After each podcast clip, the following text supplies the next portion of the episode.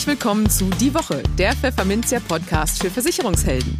Mein Name ist Karen Schmidt. Und ich bin Lorenz Klein. Hallo.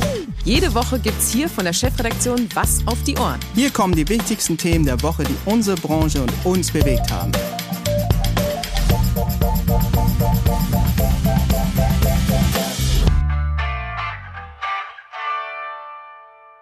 Moin aus Hamburg und herzlich willkommen zu Folge 38 unseres Podcasts. Heute ist Freitag, der 16. April 2021. Und weil der geschätzte Kollege Lorenz Klein aktuell im Urlaub weilt, springt diese Woche Pfefferminzer Geschäftsführer Matthias Hess mal wieder ein.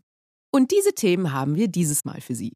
Wir sprachen mit Henning Kühl, leitender Aktuar des Policenaufkäufers Policen Direkt, über die Qualität der Standmitteilung von Lebensversicherungen.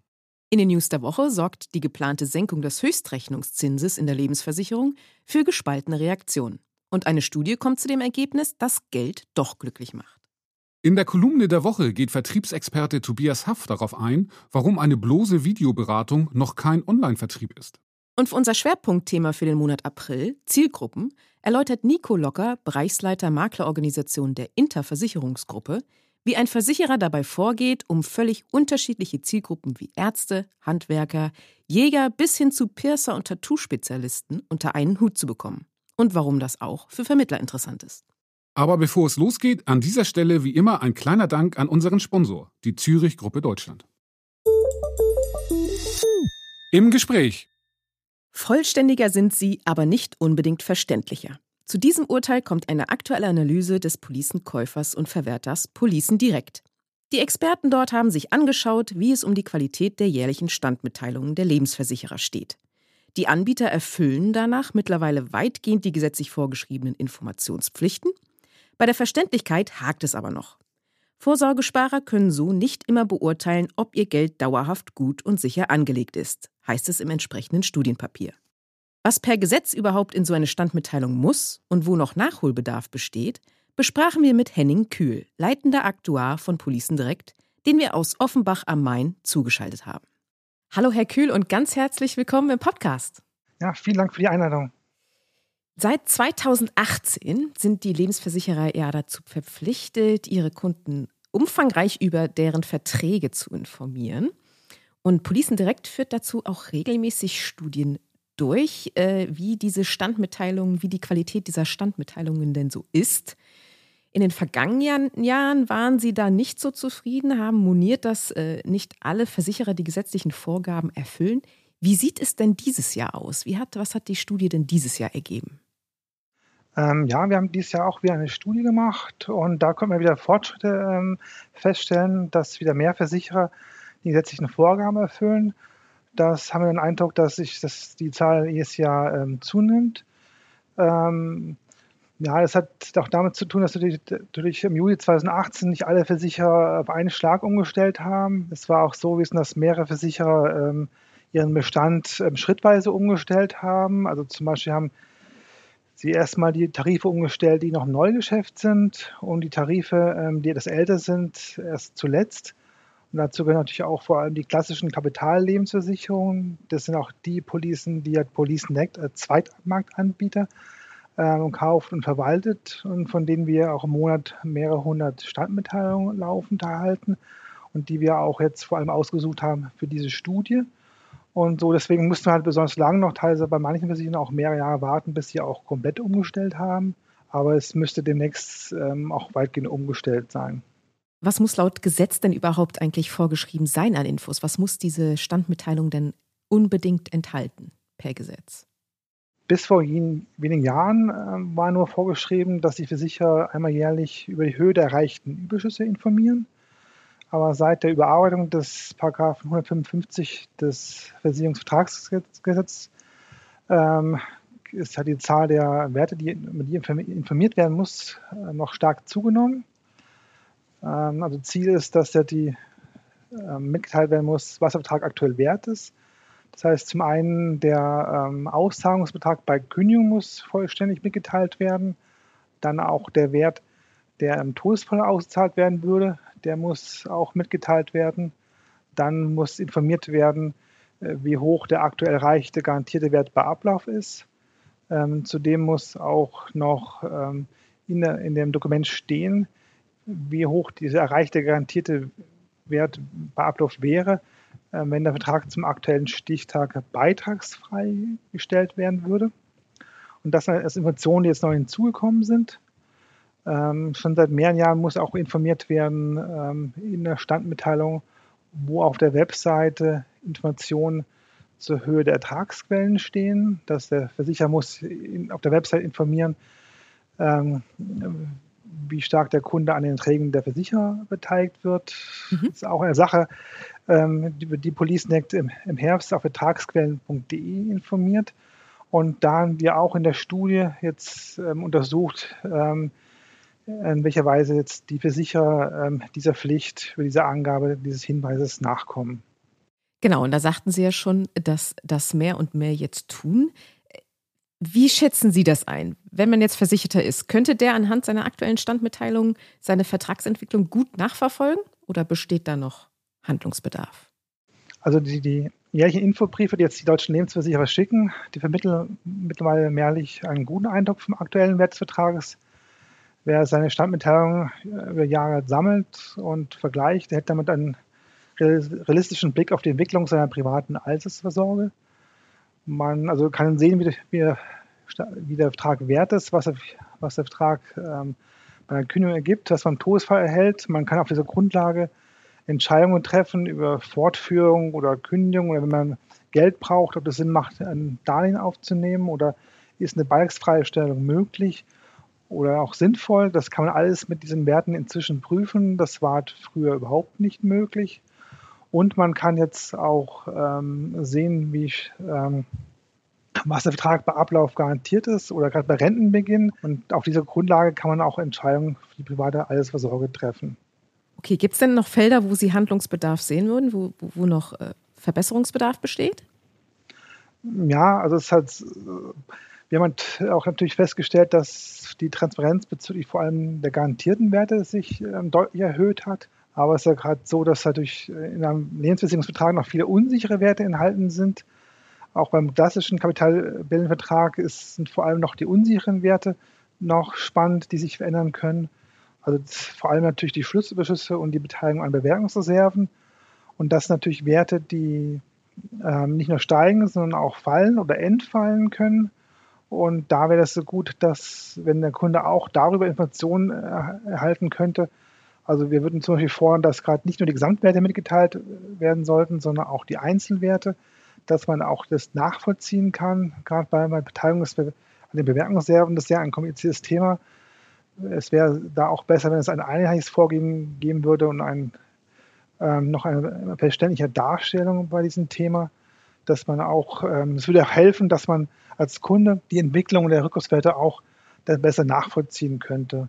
Es ist auch so, dass die Ablaufleistung, also die prognostizierte Ablaufleistung ist auch keine verpflichtende Information. Die teilt zwar dazu auch jeder Versicherung mit, aber ähm, auch ohne große Einzelangaben und es wäre auch hilfreich, ähm, auch für den Kunden, wenn die auch die Entwicklung da noch etwas besser nachvollziehen könnten.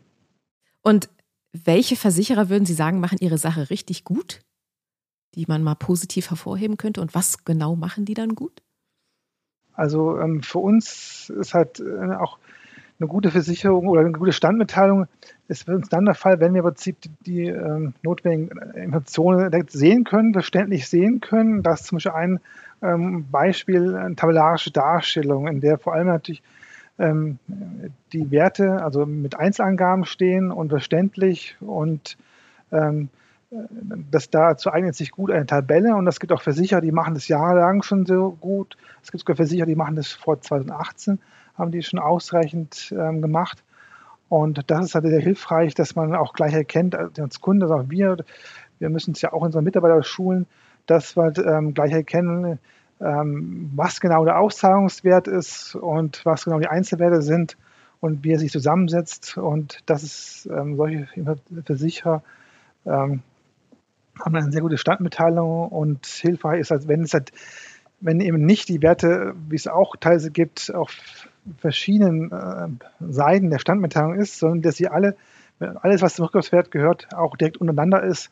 Und ähm, was für uns auch positiv ist, eine positive Standmitteilung ist auch, wenn es Versicherer gibt, die noch zusätzliche sinnvolle Informationen ähm, mitteilen, also zum Beispiel, wenn die auch immer erklären, ähm, wie sich der Beitrag zusammensetzt, ähm, zum Beispiel wie, viel, äh, wie hoch der Anteil des Beitrags für die Zusatzversicherung ist oder für den Risikoschutz. Das gibt es auch Versicherungen, die diese Zusatzinformationen mitteilen. Und so, dass ähm, Versicherer diese sinnvollen Zusatzinformationen geben, den haben wir auf unserer Studie, die ja auf standmitteilung.de zu finden ist, auch ähm, Bonuspunkte dann auch gegeben. Und wer gehört da zum Beispiel dazu? Zum Beispiel AXA, also ist auch eine eher, also zusätzlich für uns gehört auch dazu, wenn gute Erklärungen da sind, aber das ist auch eine, wo auch ein Blick, ähm, wo man die, ähm, zumindest die notwendigen Informationen findet. Ein Beispiel in vielen Bonusinformationen ist bei unserer Studie, wenn wir sehen, ist zum Beispiel die Concordia, wobei die Concordia auch eine der Versicherungen ist, die auch sehr viele Spezialfälle hat. Das ist natürlich auch sehr hilfreich, wenn man jetzt hier dazu diese Fälle auch gut erklärt. Das macht es natürlich auch die ganze Standmitteilung kürz, äh, komplizierter, ist aber auch dann trotzdem notwendig für diese Tarife, dass, dass man diese Tarife auch gut abbildet. Und das ist natürlich bei Concordia sind auch sehr viele ähm, Informationen zu diesen weiteren Fällen zu finden. Okay, dann ähm, verlinke ich äh, das Ergebnis, die Ergebnistabelle gerne auch nochmal in den Shownotes. Dann können alle interessierten Hörerinnen und Hörer gerne nochmal nachschauen und sich auch ihr eigenes Bild machen. Lieber Herr Kühl, ganz herzlichen Dank fürs Gespräch. Bitteschön, gerne. Die News der Woche Teil 1.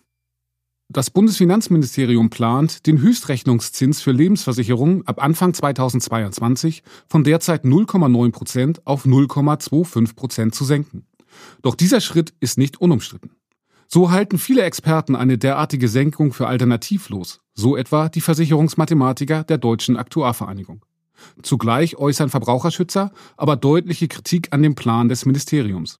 Unterstützung für eine Senkung haben zum Beispiel die Experten des Maklerunternehmens Aon geäußert. Sie sehen darin einen weiteren notwendigen Schritt hin zum generellen Abschied von den klassischen Garantien in der Altersversorgung, wie es in einer Stellungnahme heißt. Dabei sei allerdings eine politische Flankierung unumgänglich.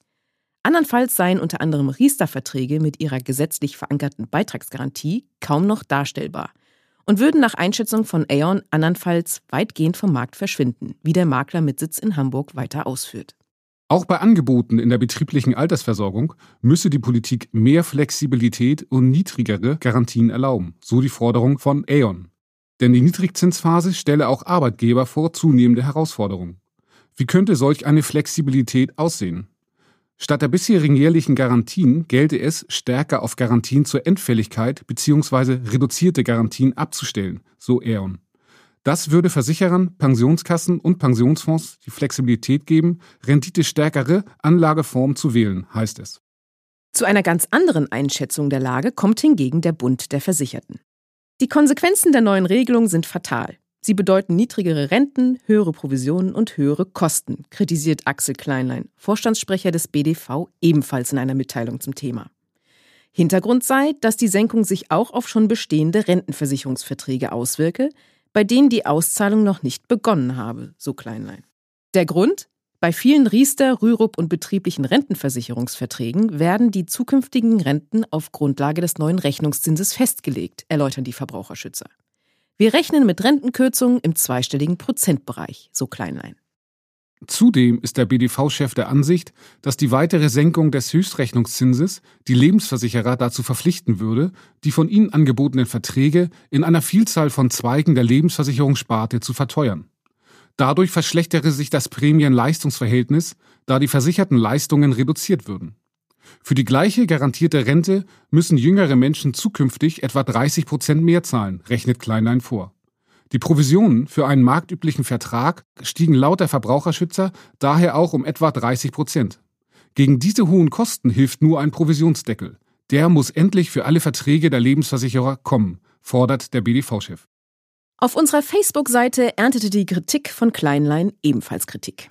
Wenn ich immer höhere Provisionen höre, Seit Jahren wird gekürzt im Sinne des Verbrauchers, berichtet einer unserer Leser. Kleinerer Garantiezins bedeutet nur eine kleinere Garantierente, doch im Umkehrschluss eine höhere Gesamtrente, da mehr in die bessere Kapitalanlage geht, führt ein anderer aus. Und ein dritter richtet gar eine Einladung an den BDV-Vorsitzenden. Hatte vor ein paar Jahren heiße Wortgefechte mit ihm bei einer Podiumsdiskussion der Standard Live in Berlin. Entgegen aller Argumente beharrte er darauf, dass es keine vernünftigen Altersvorsorgeprodukte bei Versicherern gebe. Ich habe ihn eingeladen, zum Kaffee zu uns zu kommen und sich alleine die Ergebnisse des Gastgebers anzusehen. Er hat nicht darauf reagiert. Axel Kleinlein, wenn Sie hier mitlesen, Einladung steht. Die Kolumne. 2020 ist in Sachen Digitalisierung in Deutschland einiges vorangekommen. Das lag im Wesentlichen an der Corona-Krise und der flächendeckenden Verlagerung des Arbeitslebens ins eigene Zuhause. Es folgte auch in der Versicherungsbranche eine erschreckende Hyperaktivität rund um das Thema Videokonferenzen, stellt Vertriebsexperte Tobias Haff fest. Und während sich die Branche dafür feierte, eine Videoberatungslösung nach der anderen aus dem Boden zu stampfen, beging sie die gleichen Fehler wie schon so oft zuvor. Welche das sind, erklärt Ihnen Haff nun in seiner Kolumne. Ein Stück mehr digitale Normalität. 2020 war ein außerordentliches Jahr. Ein Jahr, das digitales Arbeiten normaler werden ließ und uns näher gebracht hat. Das aber genauso gezeigt hat, dass wir weiter einen gesamthaften Blick auf das richten sollten, was wir als Online-Vertrieb bezeichnen. Während wir nichts Böses dachten, veränderte das Coronavirus die Spielregeln für uns. Die Branche musste sich innerhalb kürzester Zeit auf links krempeln und hat das mit links geschafft, möglich durch die Digitalisierung von Arbeitsprozessen. Selbst Unternehmen, die heimarbeitende Mitarbeiter ungefähr so sehr herbeisehnten wie der sprichwörtliche Teufel das Weihwasser, konnten sich umstellen und stellten plötzlich fest, dass die Produktivität gar nicht gesunken, der Kontakt mit den Kunden dafür oft viel besser gelaufen ist. Das war verbunden mit einem neuen Hype, den um Videokonferenzen. Es gab eine schreckende Hyperaktivität, irgendwelche Systeme für die Beratung nutzbar zu machen. Telefonate wurden radikal ins Netz verlegt, ob mit oder ohne Bild, ob notwendig oder nicht. Das zeigt die Bedeutung des Faktors Mensch in der Beratung. Ich habe Videocalls zwar langsam über, dem Starren auf Bildschirm und herumhüpfende Gesprächsteilnehmer kacheln kann ich immer weniger abgewinnen. Aber es war ein Weg, es in den Gesprächen weiter menscheln zu lassen. Kundenbeziehung reduziert sich eben nicht nur auf optimale Prozesse und den günstigsten Preis. Wir bewegen uns in einem Umfeld, das von Vertrauen und Leistungsversprechen lebt. Der Videohype hat trotzdem oder gerade deswegen von einem wichtigen Punkt abgelenkt. Wenn sich die Branche nun feiert, dass eine Videoberatungslösung nach der anderen aus dem Boden gestampft wird, begeht sie die gleichen Fehler wie schon oft. Es wird verdrängt, dass dies nur einen Teilbereich des Online-Vertriebs abdeckt.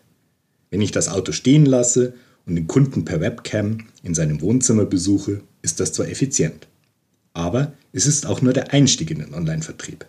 Dazu gehört am Ende mehr. Es beginnt bei der Kundenansprache und geht nach der Beratung weiter mit der Angebotsübermittlung und dem Begleiten hin zum Abschluss. Sie suchen ein Praxisbeispiel? Dann sehen Sie sich das Auktionsurgestein eBay an. Setzen Sie Artikel auf die Beobachtungsliste und lassen Sie sich von einem System inspirieren, das perfekt darauf abgestimmt ist, Sie dazu zu bringen, mitzubieten. Innerhalb kurzer Zeit entsteht kommunikative Verbindlichkeit, die für Kundenbeziehungen und Umsatz sorgt. Diese Gesamtsicht auf digitale Vertriebsprozesse fehlt in vielen Bereichen immer noch. Es wäre aber bitter notwendig, um dem digitalen Flickwerk zu entkommen, das uns heute allzu oft begleitet. Auch wenn uns 2020 ein Stück digitaler gemacht hat, es markiert noch nicht die Online-Vertriebsrevolution. Es wird weiter darauf ankommen, den persönlichen Kundenkontakt mit technischen Hilfsmitteln bestmöglich zu gestalten und zu unterstützen und weiter an ganzheitlichen Prozessen und gesamthaften Systemen zu arbeiten.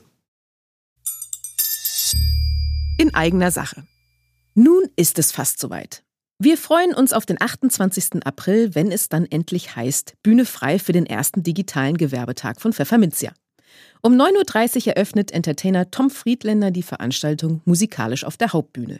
Dann folgen Top-Experten wie EY-Direktor Johannes Schmidt, Rechtsanwalt Stefan Michaelis, Versicherungsmakler Rainer Schamberger, Frank und Bornbeck Geschäftsführer Dr. Günther Bleich, Thinksurance Vertriebschef Sven Schönfeld und RTL Versicherungsdetektiv Timo Heidmann.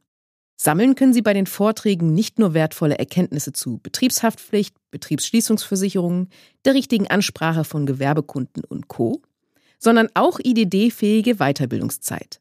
Nutzen Sie auch die Chance, bei unserem Gewinnspiel eine von zwei Apple Watches der Serie 6 abzuräumen. Dank unserer Co-Gastgeber AndSafe, Inter, Signal Iduna und Zürich ist die digitale Veranstaltung für Sie kostenlos. Wenn Sie sich noch anmelden wollen, dann mal los. Sichern Sie sich noch bis Mittwoch, 21. April um 19 Uhr Ihr Ticket unter www.gewerbetag.pfefferminzia.de. Die News der Woche Teil 2. Geld allein soll ja bekanntlich nicht glücklich machen. Eine aktuelle Studie will jetzt aber genau das Gegenteil beweisen. Sie zeigt, Menschen, die im Berufsleben ein höheres Einkommen hatten, sind im Alter glücklicher. Sie beurteilen nicht nur ihre finanzielle Lage besser, sie sind auch mit anderen Lebensbereichen deutlich zufriedener als weniger Vermögende. Das ist das zentrale Ergebnis einer Studie im Auftrag der Initiative Sieben Jahre länger des Versicherungsverbandes GDV. Von den Befragten mit einem Pro-Kopf-Einkommen von unter 1000 Euro monatlich ist danach nur jeder Fünfte mit der finanziellen Lage ziemlich oder sehr zufrieden. In der Einkommensgruppe von über 3000 Euro liegt dieser Anteil bei rund 80 Prozent. Große Unterschiede gibt es auch bei der Bewertung der Gesundheit, der Freizeit oder der Partnerschaft. Während etwa nur 30 Prozent aus der untersten Einkommensgruppe mit ihrer Gesundheit ziemlich oder zufrieden sind, sind es in der obersten fast 70 Prozent. Das Einkommen ist ein wesentlicher Faktor für das Glück im Alter, kommentiert Studienleiter Elmar Brähler emeritierter Professor für medizinische Psychologie und medizinische Soziologie an der Universität Leipzig die Studienergebnisse. Der Einfluss reicht über die finanzielle Zufriedenheit hinaus. Finanzielle Ressourcen würden die gesellschaftliche Teilhabe erleichtern, sei es durch die Nutzung von Kulturangeboten oder die Finanzierung von Urlauben und Hobbys. Auch die Gesundheitsvorsorge über Zusatzleistungen ist einkommensabhängig, ergänzt Brehler. Denn Studien zeigen, dass Geringverdiener öfter rauchen und sich ungesünder ernähren. Die Kluft in der Zufriedenheit mit der Gesundheit lässt sich daher auch mit den unterschiedlichen Lebensstilen erklären, so Brehler. Jörg Asmussen, Hauptgeschäftsführer des Versicherungsverbands GDV, ergänzt, Viele Weichen für ein zufriedenes und gesundes Leben im Alter werden früh gestellt. Die Folgen eines über längere Zeit ungesunden Lebensstils ließen sich irgendwann nicht mehr kompensieren. Gleiches gelte für Versäumnisse bei der Altersvorsorge. Kaum einkommensabhängig sei dagegen die Zufriedenheit mit Freunden und Bekannten. Aus der Gruppe mit einem Pro-Kopf-Einkommen von weniger als 1000 Euro sind sieben von zehn laut der Studie mit ihren sozialen Kontakten hoch zufrieden. In der höchsten Einkommensgruppe sind es acht von zehn. Das Schwerpunktthema. Wie tickt ein Arzt? Das ist eine typische Frage, die Nico Locker von Maklerinnen und Maklern zu hören bekommt, die sich an die begehrte Zielgruppe Mediziner herantasten wollen. Locker ist als Bereichsleiter Maklerorganisation für die Interversicherungsgruppe tätig, die traditionell im Gesundheitswesen, aber auch im Handwerk gut vernetzt ist. Im nun folgenden Gespräch mit Lorenz Klein vom vergangenen Freitag erklärt Locker, warum er Mediziner gerne mit einem in Franken weit verbreiteten Menschenschlag vergleicht. Der da lautet, kritisch aber treu. Und warum diese Erkenntnis für Makler hilfreich sein kann. Zudem sagt Locker, worauf es für einen Versicherer ankommt um völlig unterschiedliche Zielgruppen wie Ärzte, Handwerker, Jäger bis hin zu Piercer und Tattoo-Spezialisten richtig kennenzulernen und anzusprechen. Jetzt geht's los. Hallo Nico, ganz herzlich willkommen bei uns im Podcast Moin aus Hamburg nach Weinheim. Ja, hallo Lorenz, liebe Grüße nach Hamburg. Ja, als fleißiger Hörer unseres Podcasts hast du sicherlich verfolgt, dass wir uns im April mit dem Monatsschwerpunktthema Zielgruppen befassen und nachdem wir in den beiden bisherigen Folgen einen Makler bzw. eine Maklerin zu dem Thema eingeladen hatten, wollen wir uns diesmal in die Perspektive eines Versicherers begeben. Ja, und du hilfst uns freundlicherweise heute dabei. Und zwar wirst du hierfür speziell auf die Zielgruppe der Ärzte eingehen und außerdem zu meiner Überraschung auf die Tattoo- und Piercer-Branche. Und ja, da bin ich wirklich schon sehr gespannt drauf, aber ich will gar nicht allzu weit vorgreifen. Und ganz grundsätzlich erstmal die Frage an dich. Wie packt ein Versicherer das Thema Zielgruppenstrategie an? Vielleicht kannst du unseren Hörerinnen und Hörern hier mal ein paar Einblicke aus der Praxis liefern. Super, vielen Dank, Lorenz. Also da ist natürlich schon sehr, sehr viel drin von dem, was du jetzt gerade gesagt hast. Auch das Thema Tätowierer, Piercer, äh, da werde ich nachher nochmal genau drauf eingehen, was damit natürlich gemeint ist. Ja, unbedingt. Weil, genau, da wird man natürlich im ersten Moment nicht die Inter vermuten und ähm, da nehme ich auch gleich vorweg, also eine Kernzielgruppe ist das natürlich nicht. Aber ich gehe gerne auf das Thema ein, weil das ist oftmals auch so ein Effekt, der aus solchen strategischen Überlegungen heraus ähm, plötzlich entsteht, ohne dass man vielleicht gewisse Dinge äh, geplant hat. Aber ich würde es gerne nach der Reihenfolge machen, wie du mir die Frage gerne. gestellt hast, auch. Ähm, also wie geht ein Versicherer ran? Ähm, ich würde es vielleicht mal so rum rangehen, dass ich erstmal die Frage stelle, was ist eigentlich eine Zielgruppe? Weil ich glaube, dass das eine elementar wichtige Frage ist, weil ein Versicherer beantwortet so etwas unter Umständen ganz, ganz anders als zum Beispiel ein Makler ähm, oder ein Vertriebspartner. Denn gerade die Größe eines Versicherers spielt da auch eine Rolle. Also wie breit, wie tief äh, definiere ich so eine Zielgruppe? Und hier würde ich vielleicht ähm, ja auch zu einer anderen Zielgruppe, die, die du jetzt noch gar nicht erwähnt hast bei der Inter, aber da bin ich auch froh drum, sage ich ganz offen, ähm, ist zum Beispiel das Thema Jäger. Ähm, für diejenigen, die es nicht wissen, und es wird wahrscheinlich die Mehrzahl sein, also die Inter ist der zweitgrößte Jagdhaftpflichtversicherer Deutschlands. So. Und äh, man muss das sich, also wenn man in der Szene ein bisschen unterwegs ist, weiß man das vielleicht, so die ersten zwei äh, Versicherer, die es da gibt, die machen den Markt mehr oder minder unter sich aus. Und jetzt wäre es natürlich naheliegend, die Fragestellung, ja, ist jetzt die Inter ein, ein äh, Jagdversicherer oder ein Jäger? Hat er, hat er die, die Zielgruppe Jäger für sich definiert? Und da würde ich an diesem Beispiel mal ganz kurz zeigen, äh, wie eigentlich so ein Versicherer an so ein Thema rangeht. Da gibt es eigentlich so drei, ich habe mal so drei Komponenten herausgesucht. Also das eine, das nennt sich Lebenszyklusmodell. Das zweite ist das Thema, man, man definiert Personas. Und das dritte ist das Thema Customer Journey. Alle drei Sachen, glaube ich, hat man schon mal gehört. Ich würde das jetzt mal einfach an dem Beispiel Jäger kurz erklären wollen, dass man, dass man sieht, was, was ich damit meine. Also nehmen wir mal das Thema Lebenszyklusmodell eines Jägers. So, und wenn man da ein paar Minuten drüber nachdenkt, wird man merken, hm, sehr schwierig. Denn haben Jäger überhaupt den gleichen, das, das, äh, ja, die gleichen Steps in ihrem Leben? Und wenn man überlegt, wer ist eigentlich Jäger? Also es gibt natürlich Berufsjäger, keine Frage, aber die meisten, das sind oftmals auch teilweise börsennotierte Personen, äh, die, die da Jäger sind oder auch Mediziner. Ja, da kommen wir dann auch schon Richtung Arzt.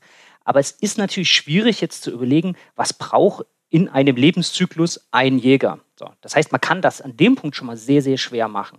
Auch schon mal als Versicherer nicht, der dann natürlich die entsprechenden Produkte anbieten muss, neben der Jagdhaftpflicht. So, dann kommen wir zum Thema Persona. Wie sieht eine typische Persona aus? Und das da haben wir genau das gleiche Problem. Also, wie sieht ein typischer Jäger aus? Mir fällt da ehrlich gesagt nicht viel ein, außer die sind naturverbunden, äh, lieben eventuell auch die, die Gemeinschaft. Ähm, will ich jetzt auch nicht auf irgendwelche äh, vielleicht Vorurteile eingehen wollen, aber ähm, das sind so diese typischen Sachen, aber dann hört es schon wirklich auf. Also wenn man da eine Persona definieren will, an der man das eigene Produktportfolio ausrichtet, da wird es schon sehr schwierig. Und zum Schluss die Customer Journey. Klar, es gibt hier eine ganz typische Customer Journey für die Jäger. Das ist, wenn die ihre Prüfung bestanden haben, die Jagdprüfung bestanden haben, dann, wenn die loslegen wollen, die müssen eine Jagdhaftpflicht abschließen. Das ist eine Pflichtversicherung. So. Und diese Journey kann man natürlich ähm, sehr schön modellieren, die kann man ausbauen, mit, mit Dienstleistungen verpacken und so weiter. Aber jetzt muss man auch ein bisschen Unternehmer bleiben. Also egal, ob man Versicherer ist oder ähm, Vertriebspartner ist, man muss ja von irgendetwas auch leben können, sage ich mal. Und wenn man dann wirklich nur die Jagdhaftpflicht und vielleicht die Hunde, also die Jagdhunde-Unfallversicherung oder sonst was anbieten kann, das wird nicht reichen. Das heißt, man will natürlich einen Kunden rundum versichern, 360 Grad versichern. Und da stelle ich mir schon die Frage, wenn ich jetzt Arzt wäre, was ich ja nicht bin, aber wenn ich Arzt wäre, fühle ich mich jetzt von einem äh, Berater oder einen spezialisierten Berater für Jagdhaftpflicht, ähm, nur weil ich halt Jäger parallel bin, besser aufgehoben oder fühle ich mich bei einem spezialisierten Medizinerberater besser aufgehoben? So. Stelle ich jetzt einfach mal einen Raum. Ich glaube, die Antwort kann sich da jeder schon mal selber drauf bilden. Ja. Und ja, so startet man dann eigentlich als, als Versicherer und ich glaube, das, das kann man auch in, in, die, in die ganz normale Vermittlerwelt übertragen. Also ein wichtiger Startpunkt ist immer, man muss die Zielgruppe kennen. Also ohne dass man eine Zielgruppe kennt, äh, ist auch klar, äh, wird es nicht funktionieren. Und da komme ich jetzt auf das Thema, was du gesagt hast, Mediziner. Ähm, die Inter ist eben traditionell schon seit, seit vielen Jahrzehnten im Handwerk- und Medizinerumfeld unterwegs. Ähm, wir haben da auch einen sehr guten Ruf schon. Also gerade was die Mediziner angeht, haben wir den Vorteil, als, ich sage jetzt mal, traditionell nimmt man uns ja als Krankenversicherer wahr.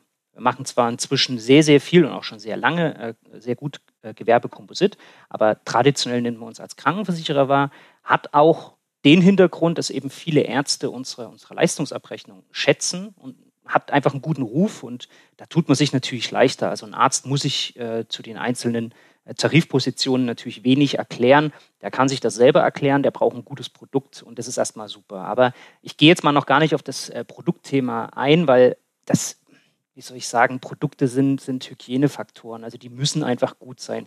Die Frage stellt man eigentlich gar nicht mehr, sondern hier geht es um ganz, ganz andere Themen, eben wie die Zielgruppe zu kennen. Und natürlich aber auch die Frage nach der Zukunftsfähigkeit. Also wie zukunftsfähig ist eigentlich eine Zielgruppe? So. Ich glaube, beim Arzt ist das jetzt erstmal gefühlt relativ leicht zu beantworten. Aber wenn man jetzt mal schaut, ähm, bis 2025 werden 44.000 Praxen und nochmal 14.000 Zahnarztpraxen aus Altersgründen, ich sage es jetzt mal einfach, auf, die werden aufgelöst, übergeben und so weiter. So. Jetzt könnte man im ersten Schritt sagen, okay, wie sieht denn da die Altersstruktur aus? Ja, logischerweise schon recht hoch. Und ich glaube, gerade auch das Thema Landarztsterben und so weiter, also das ist, glaube ich, auch jedem bekannt. Und jetzt stellt sich nur die Frage, ist es jetzt gut oder ist es schlecht? Oder ist es sogar eine richtig gute Chance? Denn eins ist auch klar, die Praxen werden in der Regel übergeben. Und äh, da haben wir auch aus eigenen Erfahrungen festgestellt, dass zum Beispiel, man muss sich das so vorstellen, also ein, ein Arzt sieht die eigene Praxis als eine Art Altersvorsorge an. Ja, also er will natürlich von dem Geld, was die Praxis dann bei der Übergabe bringt, ähm, natürlich seine Altersvorsorge mitfinanzieren. Und was wir festgestellt haben, also die Bewertung der eigenen Praxis wird in der Regel vom Arzt viel zu hoch angesetzt. Hat natürlich auch was mit Angebot-Nachfrage zu tun. Ich habe es gerade gesagt, 44.000 Praxen, nochmal 14.000 Zahnarztpraxen. Also äh, Angebot-Nachfrage ist halt nicht unbedingt, spricht nicht für einen Verkäufermarkt. Und da sind zum Beispiel schon mal sehr gute Ansätze zum Thema Altersvorsorge und alle anderen Themen, ganz klar. Ja, das ist die Zukunftsfähigkeit. Da ist auch beim Handwerk. Ich glaube, wir haben jetzt in Corona auch alle sehr stark gemerkt, wie wichtig Handwerker sind. Und die, die hat es aus unserer Wahrnehmung heraus auch mit am wenigsten getroffen. Ähm, und deswegen, also Handwerk, äh, äh Zielgruppe, äh, Mediziner, die sind da eigentlich sehr, sehr gut durch die Krise bislang gekommen, so aus unserer Wahrnehmung heraus. Ja, und dann kommen wir natürlich auch noch zu einem Punkt, muss sich auch ein Vermittler gut überlegen, aber ich glaube auch ein Versicherer äh, hat da noch, noch ganz andere Hürden und das ist das Thema Image. Und da, äh, lieber Lorenz, würde ich gerne auf deinen Eingang äh, eingehen, was das Thema Tätowierer Piercer angeht. Ähm, die Inter ist klassisch ein privater Krankenversicherer für Ärzte und Handwerk. So, wie passt da Tätowierer Piercer mit rein? Und da möchte ich einfach mal ganz kurz ähm, das Thema Handwerk nochmal noch mal als, als Basis nehmen. Wir haben Anfang der 2000er Jahre äh, waren wir eben schon sehr stark im Kleinsthandwerk unterwegs. Das war damals eine Zeit, wo Versicherer die Handwerker oder, oder die Kleinbetriebe nicht wollten. Das war, keine Ahnung, nicht lukrativ genug. Diese Mindestprämien waren meistens sehr hoch. Ähm, und da haben wir schon äh, zum Beispiel Friseure sehr stark äh, akquiriert, äh, hatten sehr viele im Bestand, äh, haben wir auch heute noch. Und wir wollten auch damals schon, da gab es die Begriffe, so wie jetzt mit, mit Customer Journey und mit Lebenszyklusmodell noch nicht so in der Gänze. Aber die Menschen, und das ist halt immer das Entscheidende, wenn man über Zielgruppen auch spricht, es braucht Menschen, die sich dafür begeistern lassen. Und wir hatten bei uns in der Produktentwicklung schon immer Menschen, die eben mit dieser Zielgruppe, ähm, ich sag mal, identifiziert haben, die da auch Begeisterung hatten. Und bei dem Thema Friseure kam eben Folgendes auf. Die Friseure haben damals äh, immer sehr oft Ohrlochstechen mit angeboten. Also gab es wohl immer mal äh, so die Anfragen. Oder auch das Thema Kosmetik. Und man als Versicherer baut man dann natürlich in der Betriebshaftpflicht dann äh, weitere ja, Tarifierungsmerkmale mit ein, neue Tarifpositionen und dann kam das Thema irgendwann permanent Make-up auf. Ja, also dass die Augenwimpern und so weiter ähm, äh, oder den Lid nachgezogen wird. Und aus dieser Gedankengang heraus ist man immer weitergegangen, bis man irgendwann eben auf das Thema Piercing kam und Tattoo. Und man hat es dann so weit, dass man halt für jeden möglichen denkbaren Fall was anbieten konnte, hatte man eine Tarifposition. So, und da gab es eben auch die Tarifposition Tätowierer Piercer.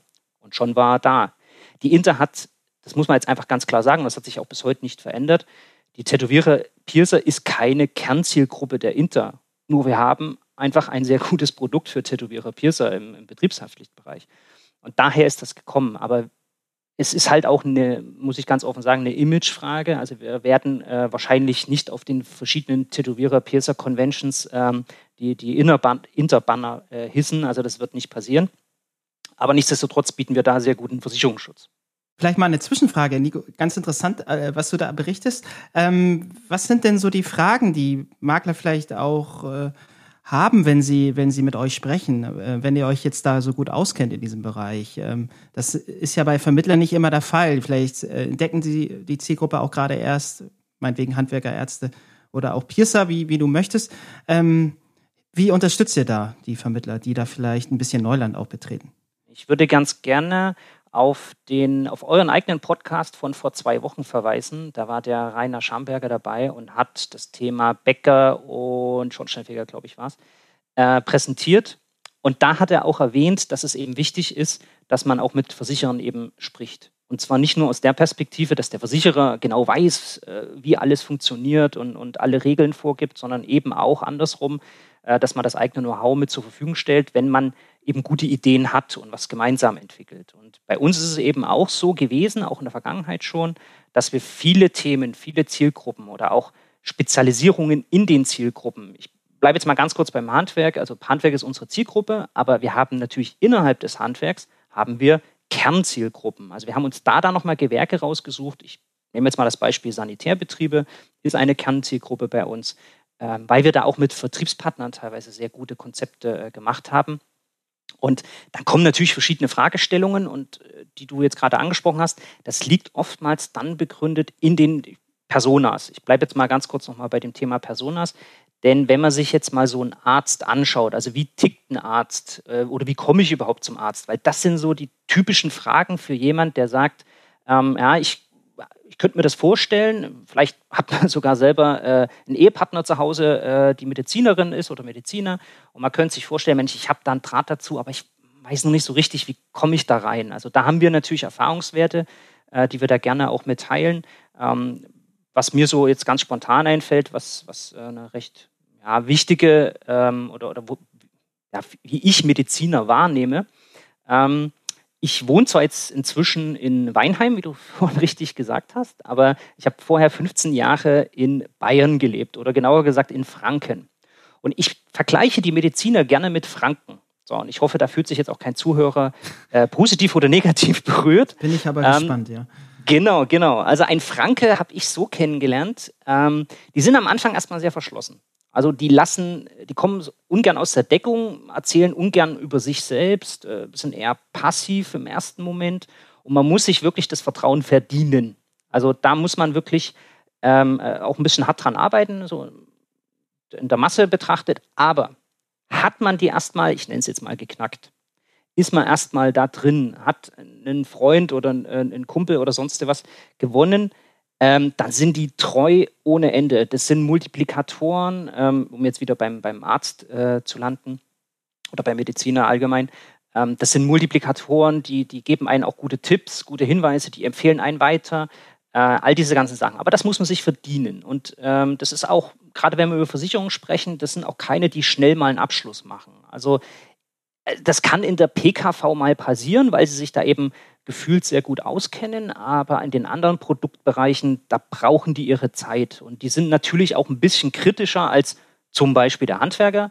Ich fand, der, der äh, Rainer Schamberger hat das letzte Woche mit den Bäckern sehr, sehr gut, da, äh, vorletzte Woche war das genau, äh, sehr, sehr gut dargestellt. So ähnlich ist das wirklich. Und da bei, den, bei dem Arzt, die sind einfach viel kritischer. Aber treu. Und äh, was ich auch mal festgestellt habe, also in den 15 Jahren in Bayern war ich, war ich im, im äh, Vertrieb tätig, äh, zusammen mit, mit Maklern und mit Vertriebspartnern beim Kunden, beim, beim Makler, äh, bei, bei Gewerbekunden gewesen. Und beim Arzt, was mir immer noch so aufgefallen ist, aber das weiß ich jetzt nicht, ob das wirklich nur bei bayerischen Ärzten so ist. Ähm, ich glaube es aber nicht. Und zwar, wenn man beim Arzt sitzt, das Schlimmste, was man tun kann, ist selber zu reden. Also der Arzt ist es ja gewohnt, seinen ganzen Tag lang kommen Patienten und jammern einen was vor. Entschuldigung, wenn ich das jetzt so formuliere, ne? das ist jetzt nicht despektierlich gemeint, gerade jetzt auch in der Phase, in der wir uns befinden. Aber es sind natürlich viele Gespräche, wo Wehwehchen, ein paar Leiden und, und hier und da. Und der Arzt sitzt in der Regel die ganze Zeit da, tippt was ein, gibt vielleicht eine, eine, einen wertvollen Tipp, aber er hat ja kaum Redeanteil. Und das ist natürlich die, die hohe Kunst, dass man es dann schafft, den Makler mal zum Reden zu kriegen ich weiß, ich sage jetzt hier eine typische Vertriebsweisheit. Ja, also der Kunde äh, übernimmt das, das Reden und man, man stellt schlaue Fragen, keine Frage. Aber gerade beim Arzt habe ich festgestellt, ist das enorm wichtig. Also wenn man es geschafft hat, dass der Arzt mal über sich und über seine, seine Situation spricht, dann hat man eigentlich gewonnen. Ähm, wenn ich bei dem Beispiel bleiben darf, wenn ich das rüber äh, adaptiere auf Handwerker. Äh, bei Handwerker ist es ein bisschen anders. Ähm, die reden zwar auch ganz gern, keine Frage, aber da ist eigentlich die Schlüsselfigur, und das ist jetzt gendertechnisch nicht ganz korrekt, aber äh, viele Handwerker sind nun mal männlich und die Schlüsselfigur ist die Ehefrau. Also meist arbeitet die Ehefrau damit in dem Betrieb. Ich rede jetzt von, kleinen, von kleinst bis kleinen Unternehmen. Ähm, da arbeitet die Frau mit und die macht in der Regel auch die Finanzen, weil der Mann mit Finanzen eigentlich überhaupt nichts zu tun haben möchte. Ähm, hier muss man es relativ einfach machen. Ähm, soll auch nicht despektierlich gemeint sein, aber hier müssen Produkte und Produktwelten ähm, aufeinander abgestimmt sein, ähm, dass man hier eben äh, mit, der, mit der Frau oder mit der Ehefrau oder mit dem Partner, nenne ich es jetzt mal korrekterweise, mit dem Partner eben äh, über, über, Versicherungen oder über Finanzdienstleistungen sprechen kann. Ähm, und um auf deine Frage wieder zurückzukommen, also was, was, welche Fragen kommen jetzt vom Makler oder, oder welche Situationen, wie, wie kann man dem Makler helfen? Ich habe jetzt über sehr viel gesprochen, was ähm, sicherlich auch produktseitig relevant ist. Gibt sicherlich auch viele Prozesse, die, die eine Relevanz haben, wie einfach kann man die, die Beratung gestalten, gibt es da Tools und so weiter. Ja, klar, haben wir natürlich auch, machen auch viele andere Gesellschaften, das ist alles kein, kein Thema. Ich bin aber davon überzeugt, und das ist aus meiner Sicht eigentlich keine Frage, ob man bei einem Versicherer arbeitet, ob man in einem, in einem Versicherungsunternehmen, in einem, bei einem Versicherungsvertrieb arbeitet oder vielleicht auch in einer ganz anderen Branche. Das einzig Entscheidende im ersten Schritt sind die handelnden Leute, sind die Menschen, die da arbeiten. Wie begeistert sind sie? Wie, ja, wie bereit sind sie, sich mit diesen Zielgruppen wirklich auseinanderzusetzen, mit den, mit den Menschen hinter diesen Zielgruppen? Also, äh, um bei dem Herrn Schamberger jetzt sein, zu bleiben, ja, was ist der Bäcker? Wie tickt ein Bäcker? Wie kann man den Bäcker glücklich machen? Oder eben jetzt bei uns, äh, jetzt den Mediziner. Was bewegt so ein Mediziner? Ähm, und die Menschen, die da im Hintergrund stehen, welche Erfahrungen haben die mit diesen Zielgruppen gesammelt?